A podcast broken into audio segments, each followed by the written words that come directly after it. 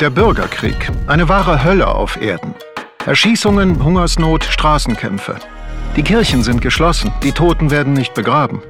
Die Zahl der Flüchtenden ist unüberschaubar.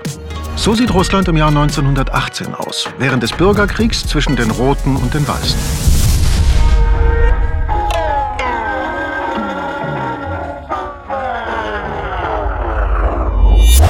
Für diejenigen aber, die mit dem Ganzen nichts zu tun haben wollen, gibt es einen Ort, sehr, sehr weit weg. Dort steht eine große Stadt an einem breiten Fluss. Sie ist reich, stark, frei und niemandem untertan.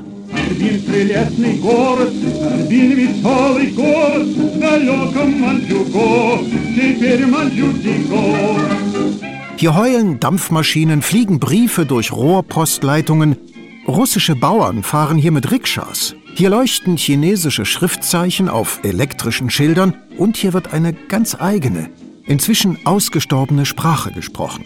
Hier laufen Männer im Kimono und mit Katana-Schwertern durch die Straßen. Hier schlagen die weißen Immigranten die Bolschewiken und chinesische Räuber plündern Züge. Hier kehrt der gestürzte chinesische Kaiser auf den Thron zurück. Dieser Ort heißt Harbin die große Industriestadt entstand zu Beginn des 20. Jahrhunderts in Nordchina. Sie wurde vom Russischen Reich errichtet mit dem Ziel, die gesamte Region einzunehmen und zu einer weiteren Kolonie zu machen. Aber 1917 änderte sich alles. Das Zarenreich brach zusammen. Sein entlegener Außenposten in der Mandschurei in Fernost wurde zur letzten Bastion des vorrevolutionären Russlands.